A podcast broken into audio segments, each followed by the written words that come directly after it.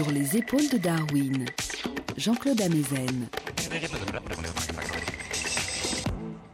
Bonjour à tous. Sur les épaules de Darwin, sur les épaules des géants. Se tenir sur les épaules des géants et voir plus loin, voir dans l'invisible, à travers l'espace et à travers le temps. Voir tant de mondes disparus qui nous ont donné naissance et dont nous retrouvons peu à peu des vestiges, tant de mondes disparus que nos ancêtres ont reçus en héritage et dont ils nous ont fait, à leur tour, des héritiers. Cette très longue histoire de nos ancêtres qui précède l'écriture, et que nous appelons pour cette raison la préhistoire, ce qui précède l'histoire, ce qui précède le Il était une fois, dont ils pourraient être les narrateurs.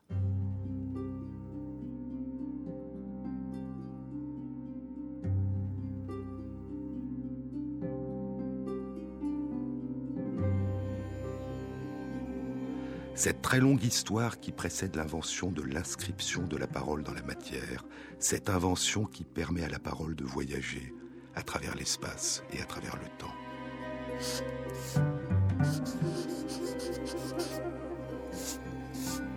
Les plus anciennes écritures dont nous ayons une trace sont des pictogrammes, des symboles sous forme d'images. Ils ont été découverts en Chine et datent d'il y a environ 7000 à 8000 ans. Et en Mésopotamie, dans le croissant fertile, les signes cunéiformes découverts à Sumer datent de 5 à 6 000 ans. Les plus anciens hiéroglyphes découverts en Égypte sont plus récents. Ils datent d'il y a environ 5000 ans. Et c'est alors seulement dans ces différentes régions du monde que commence ce que nous appelons l'histoire, cette capacité pour nos ancêtres de raconter eux-mêmes leur histoire, cette possibilité qui nous est soudain offerte de les entendre dire eux-mêmes ⁇ Il était une fois ⁇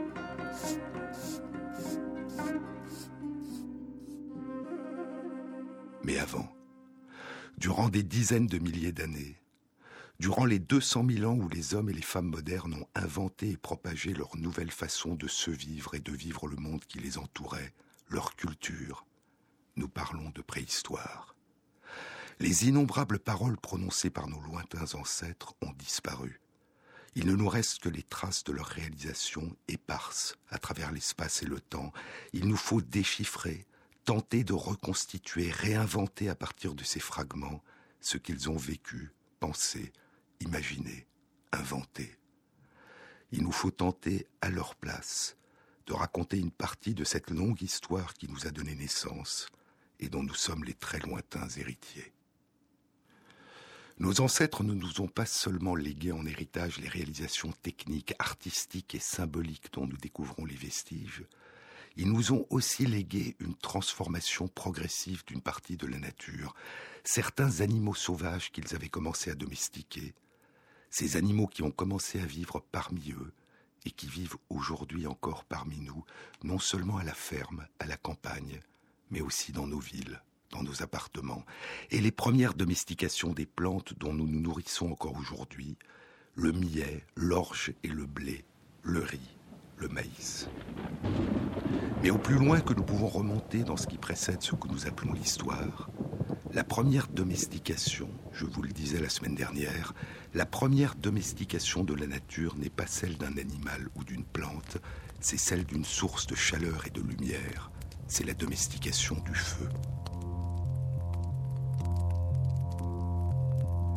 Et cette maîtrise du feu et son utilisation pour se chauffer, pour s'éclairer dans la nuit ou dans l'obscurité des grottes, pour éloigner les prédateurs ou pour cuire les aliments, puis pour fabriquer des outils et des armes de pierre, les pointes coupantes des lances, puis des javelots, puis des flèches.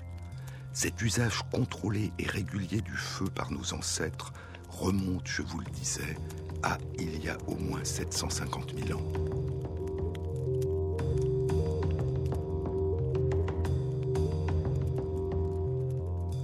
C'est 550 000 ans avant l'émergence de ceux qu'on appelle les premiers hommes modernes, les premiers hommes et les premières femmes dont les caractéristiques anatomiques sont identiques aux nôtres. Les plus anciennes traces de domestication du feu remontent à la culture acheléenne, une période où sont fabriqués des outils de pierre taillée, notamment des bifaces symétriques, des haches, des hachoirs de pierre. Et ceux qui ont fait naître et se transmettre cette culture qui a débuté il y a au moins 1 700 000 ans en Afrique, nous ne leur avons pas encore donné le nom d'êtres humains. Nous les appelons les hominines. Il s'agit de notre ancêtre Homo erectus ou de l'un de ses cousins, Paranthropus robustus ou Australopithèque. Et ainsi, la domestication du feu n'est pas un propre de l'homme, tel que nous le connaissons aujourd'hui, c'est une invention culturelle des hominines qui précède l'émergence de ceux que nous appelons les êtres humains. Les traces les plus anciennes qui nous soient parvenues de la domestication des animaux et des plantes sont beaucoup plus récentes que la domestication du feu, et elles ont été laissées par des hommes modernes. En ce qui concerne les animaux, ce fut d'abord le loup gris, Canis lupus, il y a probablement 33 000 ans. C'est la période où nos ancêtres sont des chasseurs-cueilleurs nomades. Puis, une vingtaine de milliers d'années plus tard, dans plusieurs régions du monde, des populations de chasseurs-cueilleurs deviennent sédentaires. Ils construisent des habitations, fabriquent de la poterie, et certains commencent à devenir agriculteurs. Ils commencent à cultiver certaines céréales sauvages et à stocker les graines de ces céréales dans des récipients. Ils commencent à domestiquer ces céréales sauvages et à domestiquer certains des animaux sauvages qui les entourent, les chèvres sauvages, les mouflons à cornes circulaires, les aurochs, les sangliers, les chats sauvages, puis les chevaux sauvages. Mais qu'appelle-t-on un animal domestique? Qu'est-ce qu'un animal domestique? Avant la domestication, d'autres relations se sont nouées entre nos lointains ancêtres et de nombreux animaux sauvages, d'autres relations qui continuent aujourd'hui encore à se tisser. Une familiarisation, une cohabitation, l'apprivoisement. Gazelles, antilopes, girafes, gnous, zèbres, rhinocéros, buffles, éléphants. Les animaux s'arrêtaient ou se déplaçaient au pas, au gré de la soif, au goût du hasard.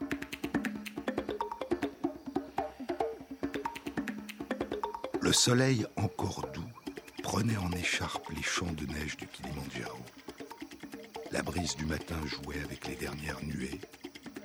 Tamisés par ce qui restait de brume, les abreuvoirs et les pâturages qui foisonnaient de mufles et de naseaux, de flancs sombres, dorés, rayés, de cornes droites, aiguës, arquées ou massives, et de trompes et de défenses, composaient une tapisserie fabuleuse, suspendue à la grande montagne d'Afrique.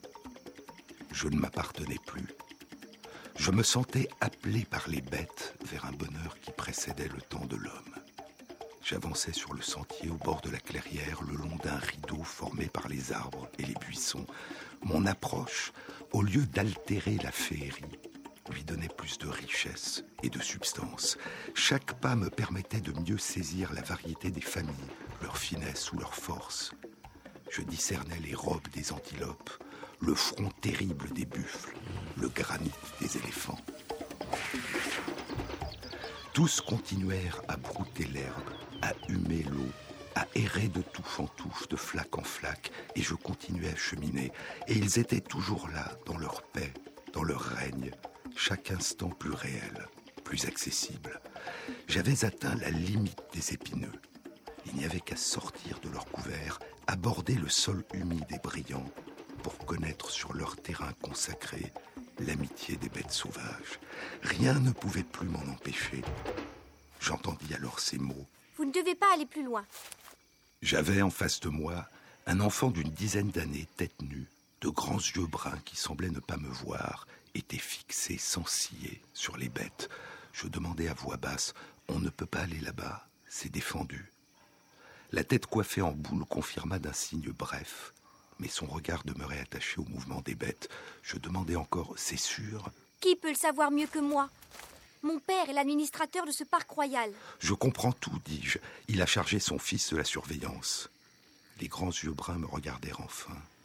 Pour la première fois, la petite figure allée prit une expression en harmonie avec son âge. Vous vous trompez? Je ne suis pas un garçon. Je suis une fille. Et je m'appelle Patricia. C'est le début d'un livre de Joseph Kessel, Le lion. Ces bêtes ne sont à personne. Même quand elles vous accueillent, elles restent libres. Pour jouer avec elle, vous devez connaître le vent, le soleil, les pâturages, le goût des herbes, les points d'eau, et deviner leur humeur. Et prendre garde au temps des mariages, à la sécurité des petits. On doit se taire, s'amuser, courir, respirer comme elle. Ces troupeaux interdits à tous étaient devenus sa société familière. Elle en connaissait les tribus, les clans, les personnages. Elle y avait ses entrées, ses habitudes, ses ennemis, ses favoris. Dans les troupeaux de zèbres, il y en avait un, disait-elle, qu'elle avait vu échapper à un incendie de brousse. On le reconnaissait aux traces de feu semées entre les rayures noires comme des taches de rousseur. Et les girafes aussi avaient leur chronique, et les grands gnous bossus, et les petits, génération par génération, jeux, lutte, migration, amour, ainsi s'ouvrait à ma connaissance, tel un sous-bois subitement infiltré de soleil, la profonde et limpide épaisseur de la vie animale. Je voyais les gîtes nocturnes d'où l'aube avait tiré chacune de ses tribus, et les lieux vers lesquels elles allaient se disperser après la trêve de l'eau, et les plaines, les collines, les fourrés, les taillis, les savanes de la réserve immense que j'avais traversée la veille devenaient pour moi les territoires, les abris, les demeures, les patries de chaque espèce et de chaque famille. Là bondissaient les impalas, et là broutaient les buffles, là galopaient les zèbres, et là jouaient les éléphants. Soudain, il me vint à l'esprit que dans ce peuple, un clan manquait, et sans doute le plus. Et les fauves demandai-je à Patricia. Cette question ne la surprit pas. On eût dit qu'elle l'attendait. La petite fille ferma les yeux. Un sourire uniquement destiné à elle-même, pareil à ceux que l'on voit au très petit visage endormi, sourire clos, à peine ébauché, et pourtant nourri de bonheur mystérieux, illumina comme de l'intérieur les traits de Patricia, puis elle releva ses paupières, et m'accorda une part dans son sourire. C'était une espèce de promesse, de pacte très important. Je vous mènerai où il faut, dit Patricia. Quand? Ne soyez pas si pressé. Avec toutes les bêtes, il faut beaucoup de patience. On doit prendre le temps. Sans faire craquer une brindille, elle se mit en marche, sortit du couvert des épineux, s'avança dans la clairière. Ensuite, la petite silhouette grise et coiffée en boule entra dans la tapisserie frémissante que les bêtes de la brousse formaient au pied du Kilimandjaro.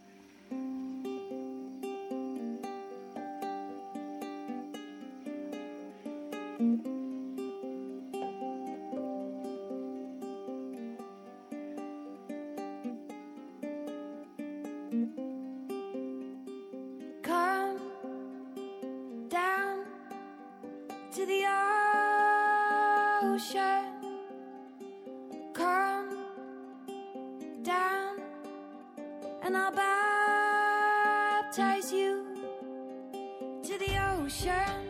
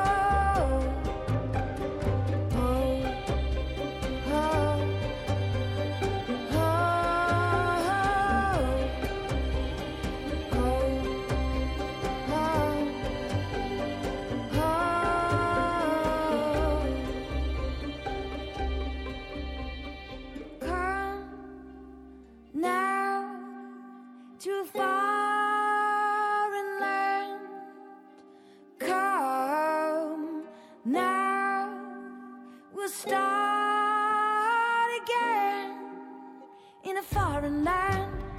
We start again. We start again. We start again.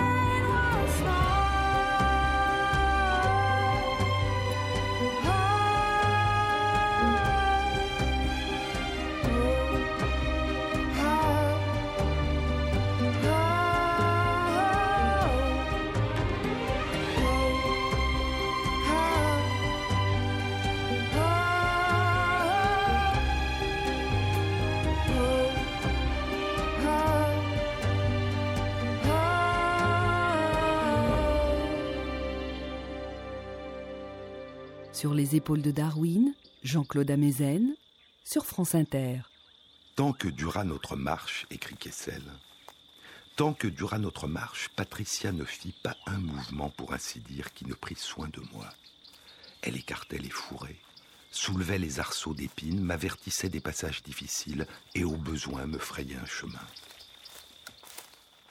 Il me fallut souvent avancer sur les genoux et de temps en autre ramper.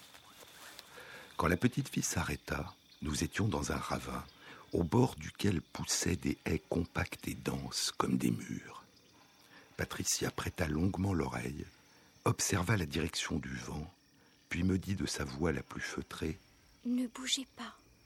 Ne respirez plus avant que je ne vous appelle. Faites bien attention. C'est terriblement sérieux.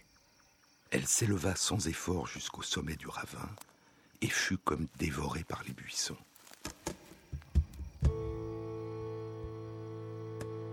J'étais seul, au milieu du silence le plus complet qui pèse sur la terre sauvage de l'Afrique, aux abords de l'équateur, quand le soleil a seulement dépassé son zénith et que l'air est nourri, embrasé et terni de flammes.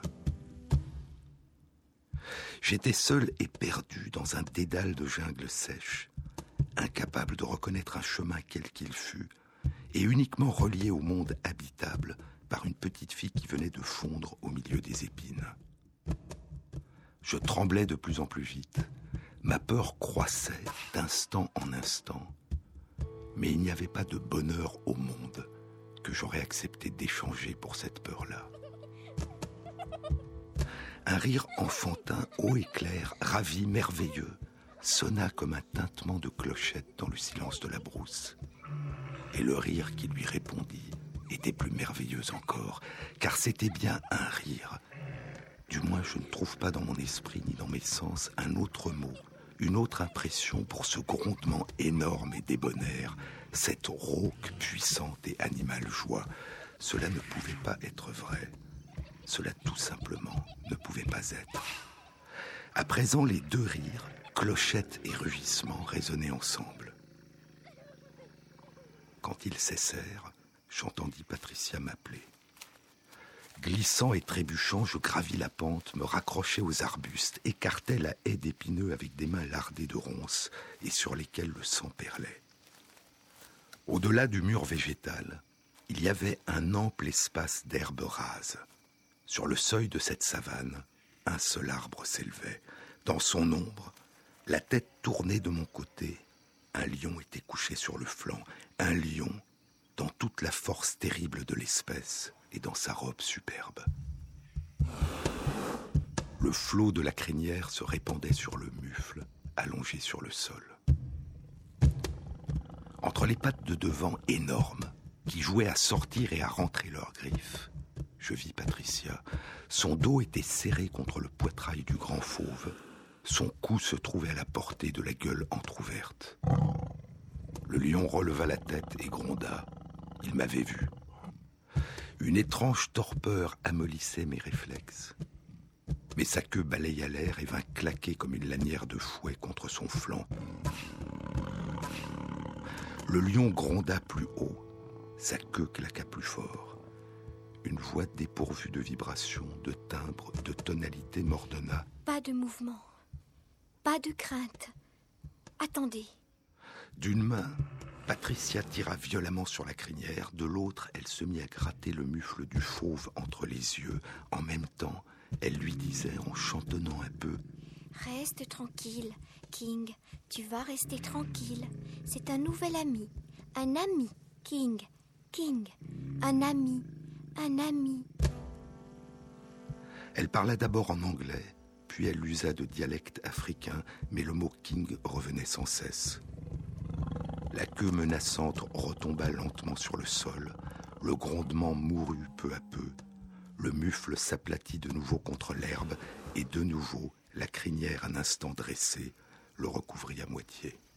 Faites un pas, me dit la voix insonore. J'obéis.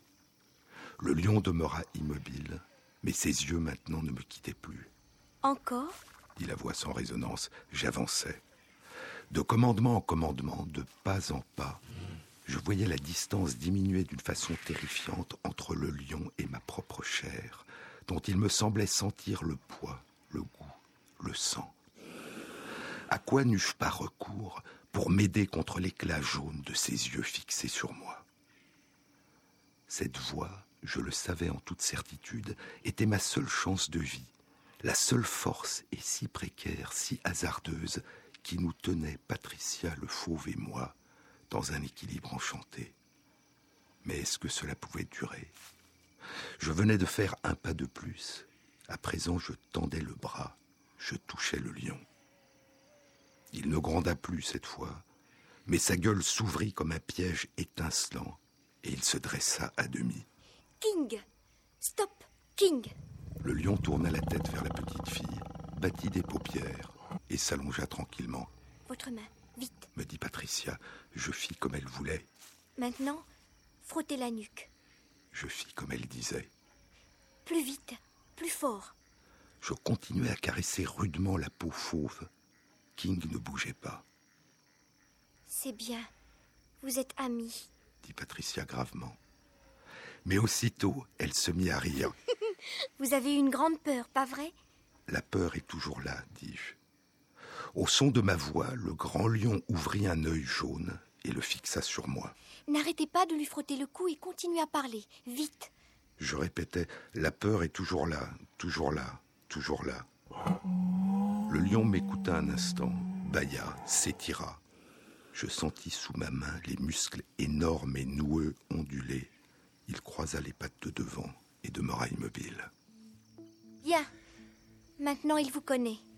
L'odeur, la peau, la voix, tout. Maintenant, on peut s'installer et causer. Mettez-vous ici.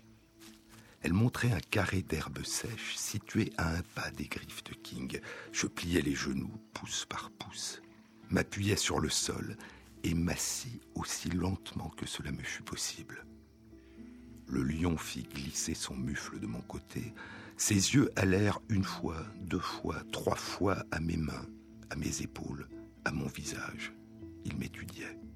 Alors, avec une stupeur émerveillée où instant par instant se dissipait ma crainte, je vis dans le regard que le grand lion du Kilimandjaro tenait fixé sur moi.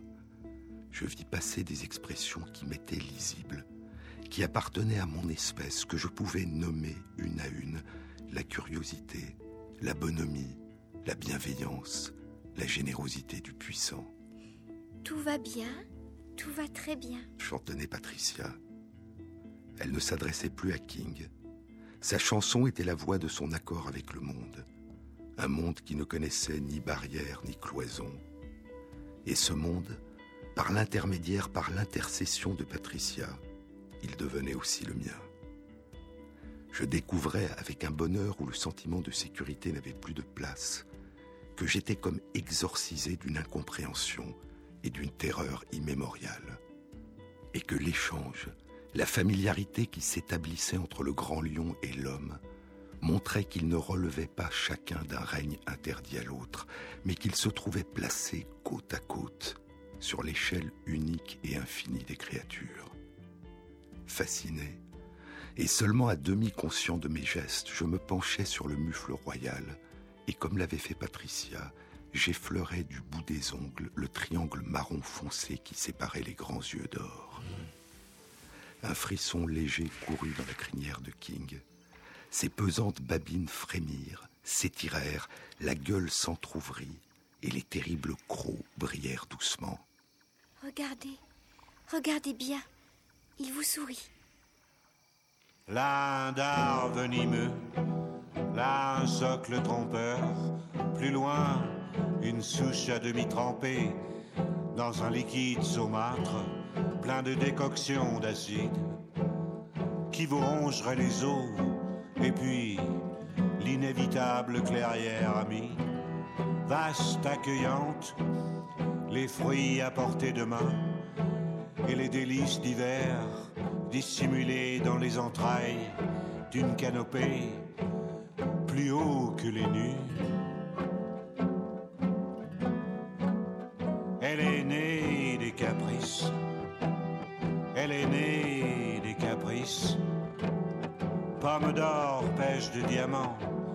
Pomme d'or, pêche de diamants. Des cerises qui rosissaient ou grossissaient lorsque deux doigts s'en emparaient.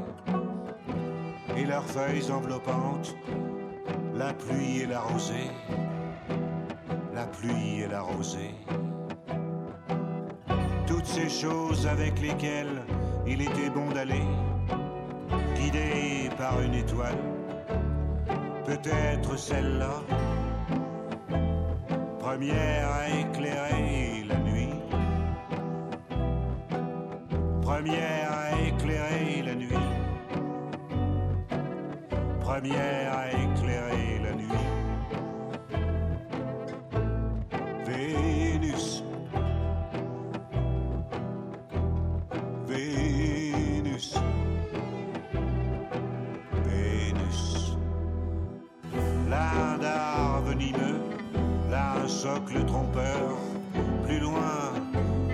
à demi trempée dans un liquide saumâtre et d'acide, probablement qui vous rongerait les os. Et puis les fruits à portée de main et les délices d'hiver dissimulés dans les entrailles d'une canopée. Elle est née des caprices. Elle est née des caprices. Pomme d'or, pêche de diamants. Pomme d'or, pêche de diamants. Et ces cerises qui grossissaient lorsque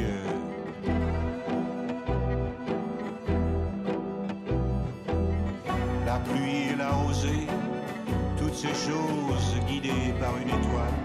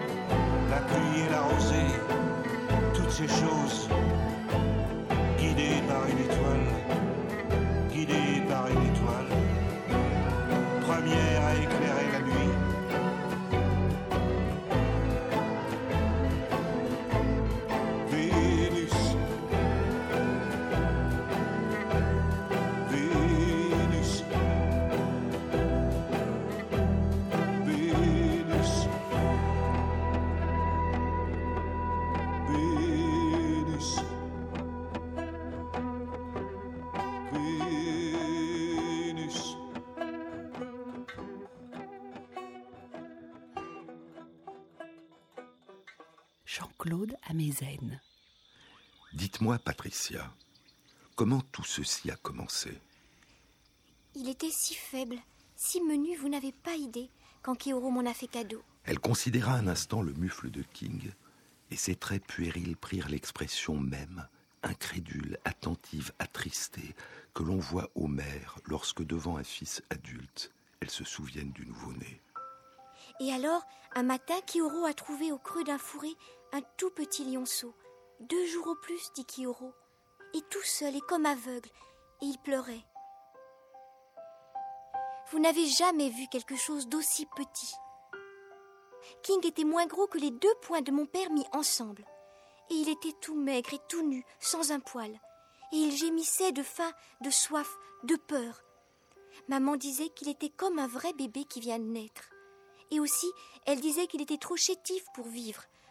Mais moi, je n'ai pas voulu qu'il meure. Alors Patricia me raconta en détail, et avec une nostalgie singulière, comment elle avait soigné, fortifié, sauvé le bébé lion. Elle avait commencé par le nourrir au biberon, puis elle lui avait donné beaucoup de sucre.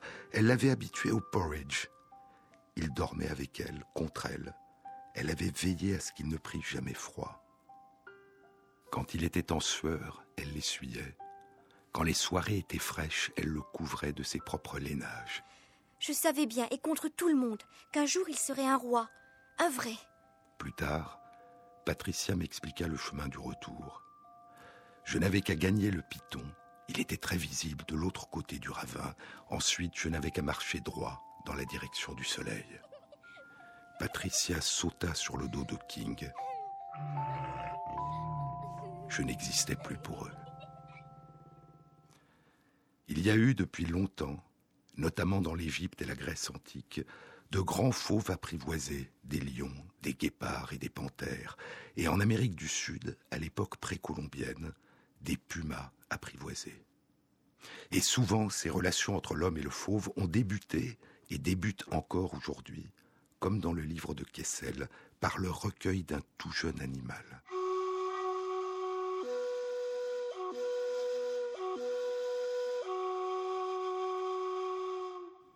Il y a 13 000 ans, la région du croissant fertile au Moyen-Orient, à l'intérieur et autour de la Mésopotamie, est riche en animaux sauvages. Il y a des gazelles et des daims, des bovins, des chèvres, des moutons sauvages et des fauves. Et la région est riche de plantes comestibles sauvages, des céréales sauvages, l'orge, le blé, des graines, des lentilles, des pois, des pois chiches, des tubercules et des fruits. Et c'est à cette époque, il y a environ 13 000 ans, dans le croissant fertile, qu'une population de chasseurs-cueilleurs qu'on a appelés les Natoufiens devient sédentaire, construit des habitations, fabrique de la poterie et commence à devenir une population d'agriculteurs les Natoufiens cultivent certaines graines sauvages, stockent les graines et les céréales dans des récipients d'argile cuite, puis ils commencent à domestiquer ces céréales sauvages et certains des animaux sauvages qui les entourent. Et c'est chez ces premiers agriculteurs du Moyen-Orient que les plus anciens vestiges de domestication d'animaux autres que le chien ont été découverts à ce jour. Ils datent d'il y a environ 12 000 ans. Mais qu'appelle-t-on un animal domestique? Domestique dérive du terme latin domus, la maison. De ce point de vue, un animal domestique est un animal qui vit à proximité des habitations humaines ou à l'intérieur, un animal qui vit aux côtés des êtres humains. De ce point de vue, un animal sauvage apprivoisé qui vit auprès de l'homme pourrait être considéré comme un animal domestique. Mais un animal apprivoisé se distingue d'un animal dit domestique par le fait que chez cet animal apprivoisé, les nouvelles formes de relations et de comportements qui s'établissent avec une personne sont individuelles, concernent cet animal et pas un autre, et souvent cette personne et ses proches, et pas les autres, alors que chez les animaux domestiques, les nouvelles formes de relations et de comportements avec les êtres humains se propagent de génération en génération, elles sont pour partie devenu héréditaire. À partir de quel stade, de quelle étape particulière convient-il d'utiliser le mot de domestication? Ce qu'on appelle la domestication des animaux recouvre de nombreuses modalités de relation entre les êtres humains et les animaux qui ont conduit à des formes très différentes de familiarisation, de contrôle et d'appropriation. Elles ont été lentes et progressives, ont connu de très nombreuses étapes intermédiaires et ont pris de nombreuses formes en fonction des différentes espèces animales des différentes régions du monde et des différentes cultures qui s'y propageaient. Ces différentes étapes vers la domestication, aux frontières floues, vont de l'apprivoisement d'un animal sauvage, souvent très jeune, à un certain degré de contrôle exercé par des populations humaines sur des animaux sauvages qui continuent à vivre dans la nature, et à la cohabitation de génération en génération entre des populations humaines et des populations d'animaux. Et l'une des étapes ultimes de la domestication et le contrôle exercé par les populations humaines sur la reproduction des animaux, ce que Darwin appelait la sélection artificielle.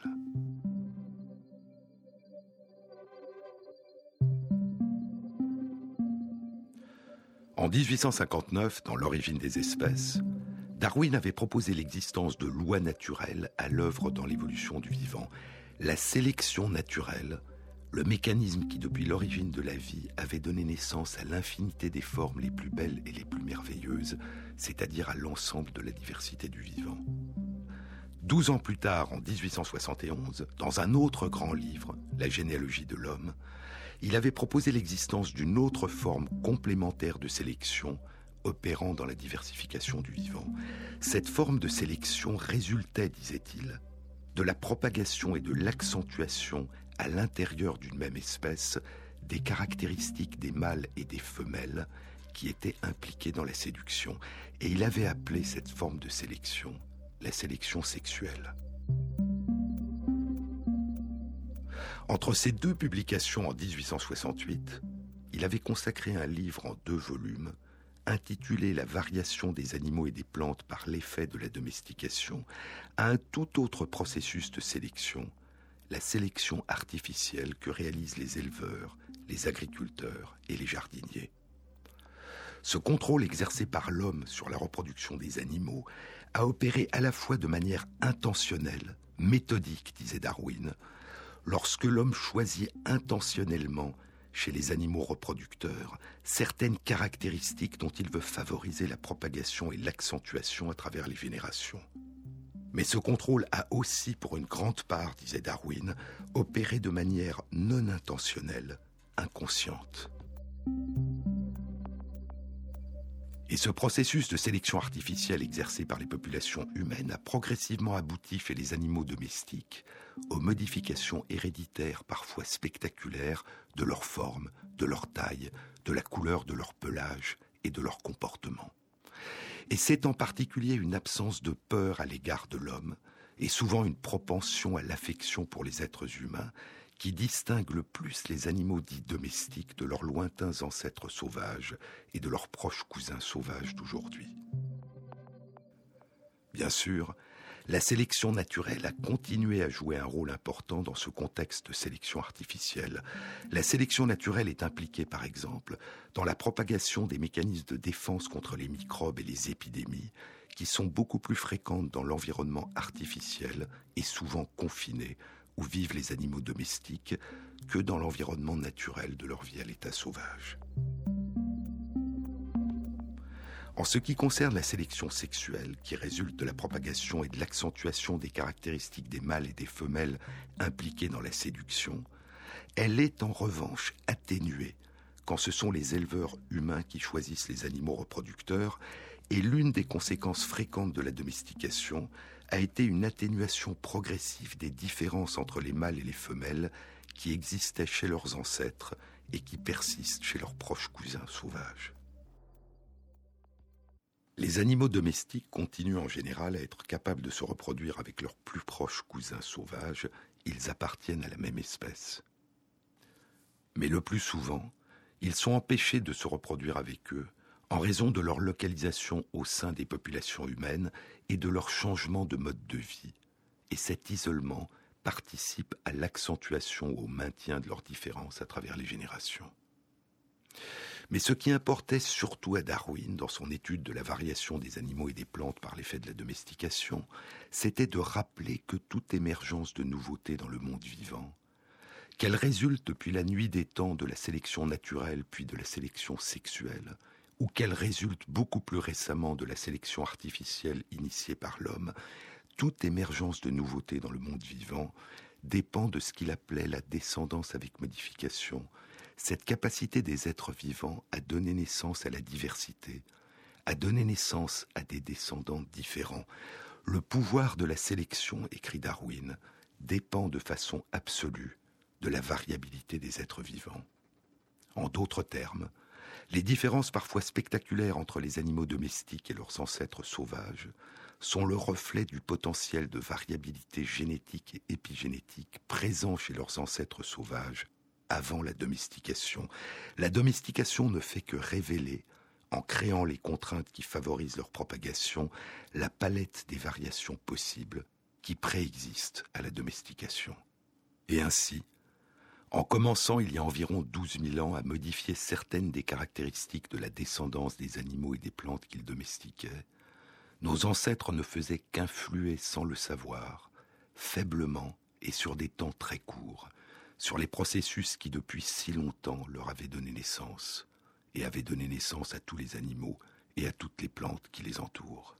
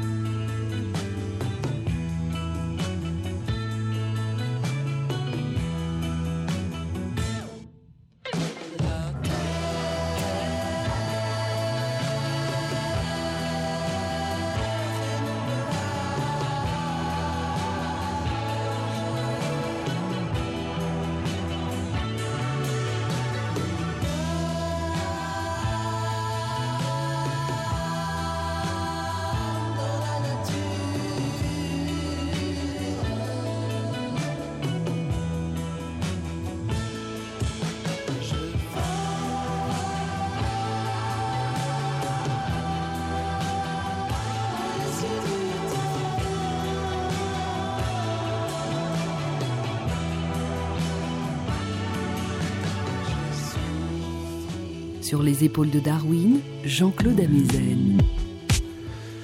S'il est difficile de tracer une frontière nette entre les différentes formes de relations qui se sont établies entre certaines populations humaines et certaines populations d'animaux, c'est parce qu'elles traduisent les différentes représentations que se sont faites et se font encore les sociétés humaines de leurs relations avec la nature. C'est parce qu'elles reflètent les différentes visions que se sont faites et se font encore les sociétés humaines des frontières entre ce qu'elles appellent la nature et ce qu'elles appellent la culture. Si l'on considère qu'un animal domestique est un animal dont l'homme contrôle la reproduction en choisissant les reproducteurs, alors l'immense majorité des chats qui, en dehors des chats dits de race, se reproduisent pour la plupart hors de tout contrôle humain, ne devraient pas être considérés comme des animaux domestiques. Inversement, les animaux sauvages maintenus en captivité dans des zoos et dont les hommes choisissent les reproducteurs devraient être considérés comme des animaux domestiques. Si l'affection mutuelle qui nous unit aux chiens et aux chats définit la notion d'animal domestique, alors les animaux que les hommes élèvent pour les tuer et s'en nourrir ne devraient pas être considérés comme des animaux domestiques. Et ce d'autant que nous traitons aujourd'hui de manière de plus en plus cruelle indifférents au fait que ce sont des êtres sensibles, la plupart des innombrables animaux domestiques que nous élevons de manière industrielle pour nous nourrir, et dont l'écrivain américain Jonathan Safran Foer décrit de manière bouleversante le sort dans un livre récent, Eating Animals, traduit en français par Faut-il manger les animaux?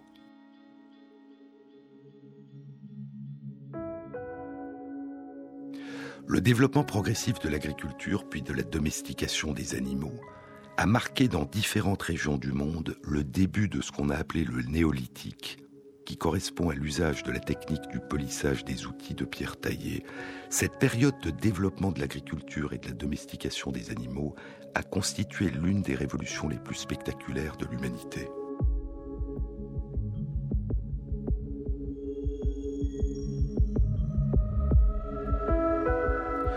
Longtemps, l'idée a été que c'est l'invention de l'agriculture qui était à l'origine de la révolution néolithique et qui a conduit à la sédentarité, à la construction des habitations et au développement de la fabrication de la poterie.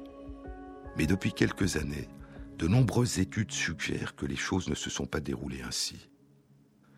Dans un très beau livre publié il y a deux ans et intitulé Avant l'histoire, l'évolution des sociétés de Lascaux à Carnac, l'anthropologue Alain Testard, disparu cet automne, fait la synthèse de ses travaux et de ses propres recherches. L'idée est la suivante. Il y a 13 000 ans dans le croissant fertile, et à la même période ou un peu plus tard dans d'autres parties du monde, en Asie du Sud-Est et en Amérique du Sud, des populations de chasseurs-cueilleurs nomades commencent à devenir sédentaires. Le point commun à toutes ces populations à cette période est le début du stockage au même endroit d'une nourriture abondante sur place, le début du stockage de nourriture dans des récipients de bois ou de poterie. Selon ces théories, la sédentarisation aurait été due d'une part à l'installation de ces populations sur des lieux où la nourriture est abondante durant la plus grande partie de l'année, et d'autre part à l'invention d'une technique, la poterie, qui permet de stocker la nourriture pour faire face à des périodes de pénurie. Et ce serait la fabrication de poteries de plus en plus nombreuses et de plus en plus grandes, et de plus en plus difficiles à transporter, qui aurait favorisé la sédentarisation certaines populations de pêcheurs commencent à stocker des poissons séchés dans des poteries. Ces populations deviennent sédentaires, mais ne développeront pas d'agriculture. D'autres, comme les Natoufiens au Moyen-Orient, stockent des graines de céréales dans des poteries. Ils deviennent sédentaires et développeront l'agriculture. Et le développement de l'agriculture a constitué une transition d'un mode de vie ancestral de chasseur-cueilleur qui cherche sa nourriture dans la nature sauvage à un mode de vie de fermier qui produit sa nourriture dans des champs qu'il cultive. Cette transition a bouleversé progressivement, à la fois d'un point de vue concret et symbolique, les relations entre les sociétés humaines et la nature qui les entoure et les inclut, en donnant peu à peu à nos ancêtres l'impression d'être maître et possesseur de la nature.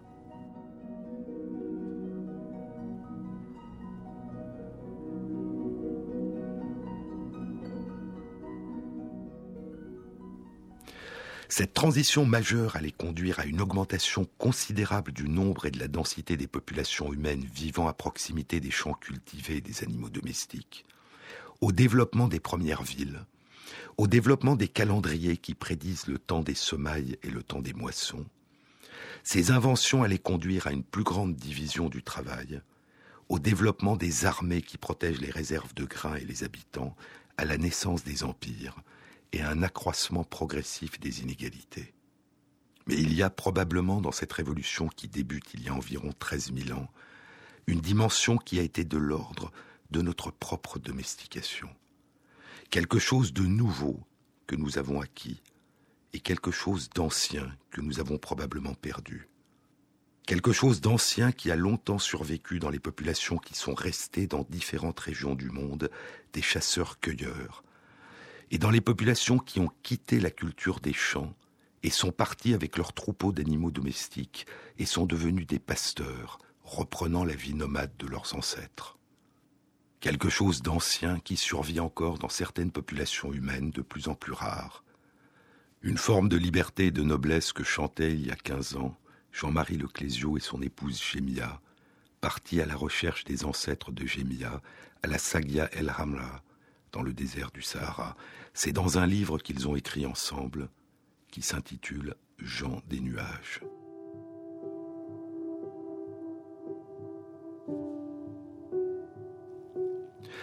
Les Aroussines du désert sont si différents, si loin de tout ce que nous savons. Malgré nos efforts, malgré ce que nous avons lu, entendu, malgré nos inclinations et notre sympathie pour ces gens, le mystère reste. Sans doute parce qu'il nous aura manqué quelque chose de leur merveilleuse légèreté.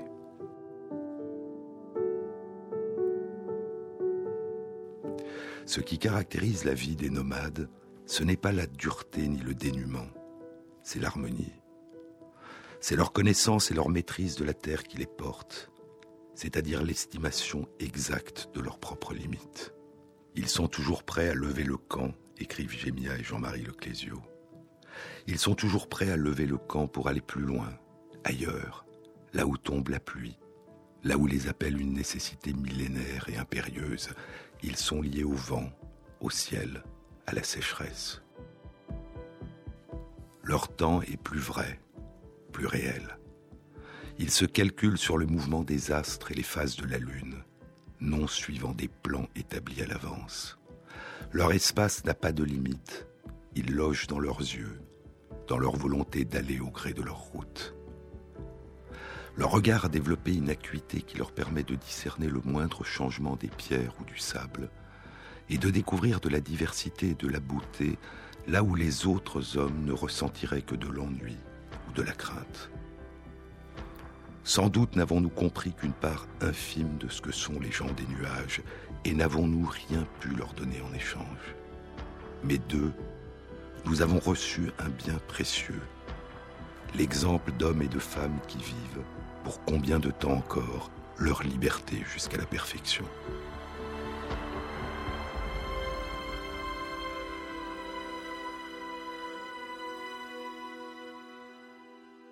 Jean-Claude Amezen, sur les épaules de Darwin. La prochaine rencontre du Centre d'études du vivant dans la série Les battements du temps aura lieu mardi 28 janvier de 19h à 21h à l'amphithéâtre Buffon, Université Paris Diderot. Elle aura pour thème Traduire et sera animée par Bruno Gorier, poète et traducteur. Vous trouverez tous les renseignements concernant cette rencontre sur la page de l'émission sur le site franceinter.fr.